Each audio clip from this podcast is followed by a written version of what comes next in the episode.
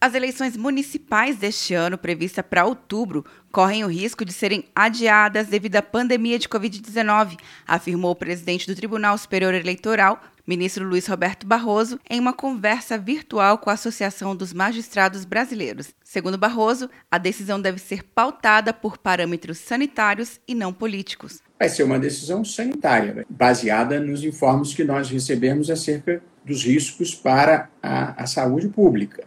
É, se não houver condições de realizá-las em segurança absoluta para a população, eu acho que nós corremos o risco, sim, de termos que adiar as eleições. Barroso destacou todo o contexto que envolve a questão, inclusive tensões políticas nacionais. Há uma pandemia mundial, uma recessão que se desenha, um desemprego que se antecipe nos preocupa a todos. O Brasil já vinha saindo da sua própria recessão, o país estava em crise fiscal, vai ter que gastar mais dinheiro, há um certo desencontro entre autoridades federais e estaduais e municipais, há uma relativa fricção entre poderes que nós temos acompanhado, e aí chegamos na nossa questão eleitoral: saber se é possível ou não realizarmos eleições na data prevista. Na conversa com magistrados, Barroso defendeu o adiamento mais curto possível, caso seja necessário, transferindo o primeiro turno para 15 de novembro ou, no máximo, dezembro segundo o grupo de trabalho criado no Tribunal Superior Eleitoral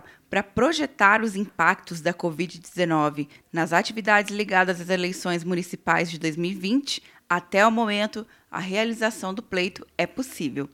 Quer um ano sem mensalidade para passar direto em pedágios e estacionamentos? Peça a Veloy agora e dê tchau para as filas. Você ativa a tag, adiciona veículos, controla tudo pelo aplicativo e não paga mensalidade por um ano. É por tempo limitado. Não perca. Veloy. Piscou, passou. De Brasília, Luciana Castro.